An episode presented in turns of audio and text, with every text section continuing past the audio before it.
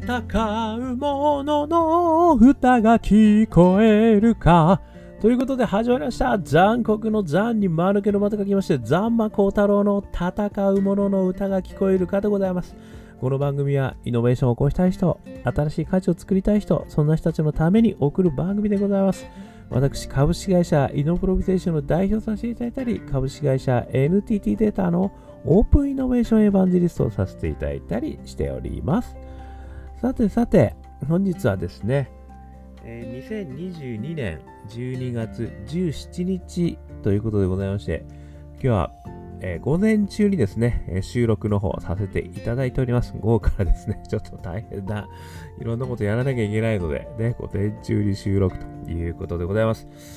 えー、今日はですね、あのー、私の大好きなロッチと子羊というですね、えー、番組が NHKE テレ東京でございまして、そこからですね、またすごくこう刺さる言葉をいただきましたので、それについてですね、私なりの、えー、感想、解釈、こういったところをですね、お話ししてみたいというふうに思っています。えー、どんな言葉かというとですね、希望を持ち続けるには手に入れないことです。ね、希望を持ち続けるには手に入れないことです。これはロッチさんがですね、素敵にいつもお話しいただいてるんですけど、あの、これはですね、スピノザ哲学の要約ということで、えー、おそらくこの出ていただいている小川先生というですね、山口大学の哲学者がいらっしゃるんですけども、えー、この方が作られたのか、なんかわかんないですけど、えー、希望を持ち続けるには手に入れないことです。これがですね、また深いなぁと。いうふうに思いまして、今日はこれについてちょっとお話ししてみたいなと思いました。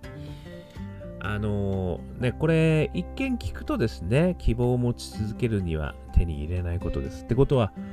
じゃあ、なんか手に入れるなんていう行動をとることはやめた方がいいじゃんと。その方がなんか希望を持ち続けられるんじゃないみたいなね。その方が素敵な人生じゃない的なね、捉え方に聞こえるんですけど、私はですね、これは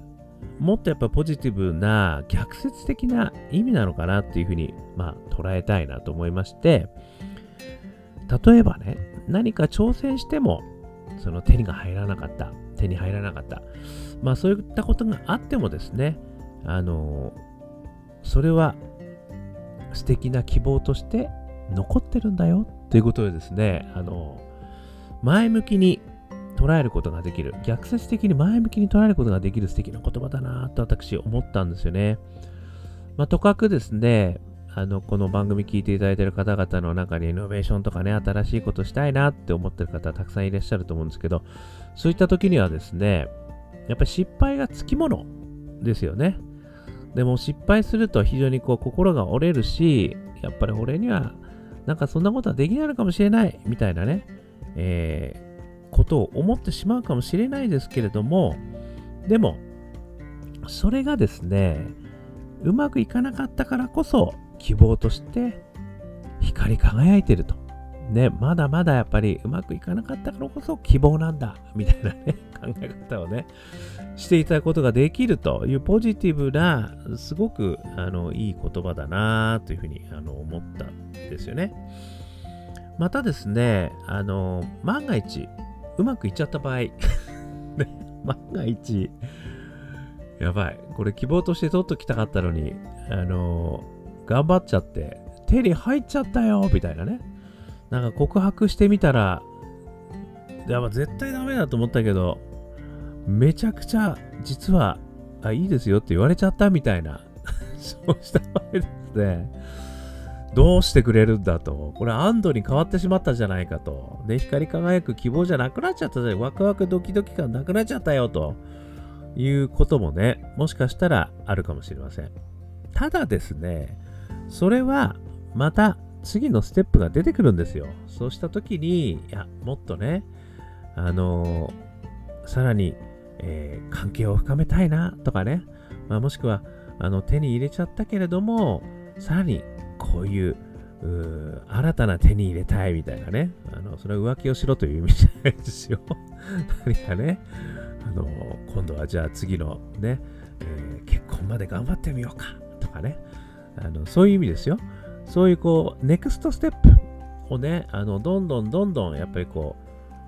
挑戦事を増やしていくっていうんですかね。そうすることによって、この希望っていうのは、ネバーエンディングストーリーになっていくわけですよね。ネマール、ね、ネバーエンデンストーリー、ね、もう大好きな歌でございますけれども、やっぱこのネバーエンディングストーリーなんじゃないかなって気がするんですよね。ですから、あの、こう、希望を持ち続けるには手に入れないことなんだと考えて、あの永遠に手に入らない、ね、もういいんだと、見てるだけでいいんだというのもね、一つの選択肢としてあのあってもいいかもしれません。ね、そういう意味で、それによってあのワクワクドキドキをね、こう、あの持ち続けるんだ。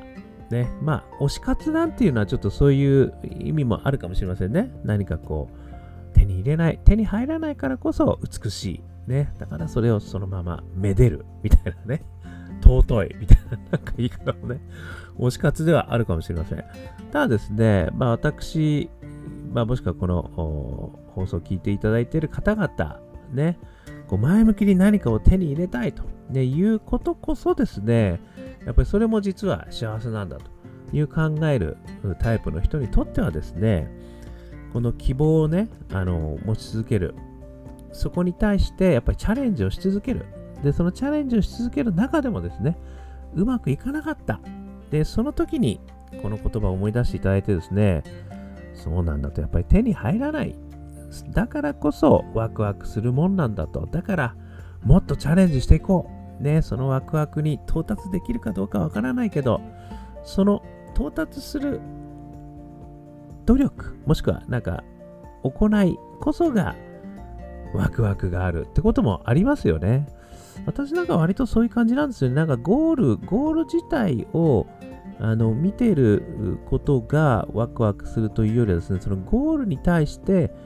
あの一生懸命プロセスとして、えー、いろんなことやってることがワクワクするんですよね。だからそれが、まあ、ある意味ですね、ここにあるようにこう手に入らなくてもね、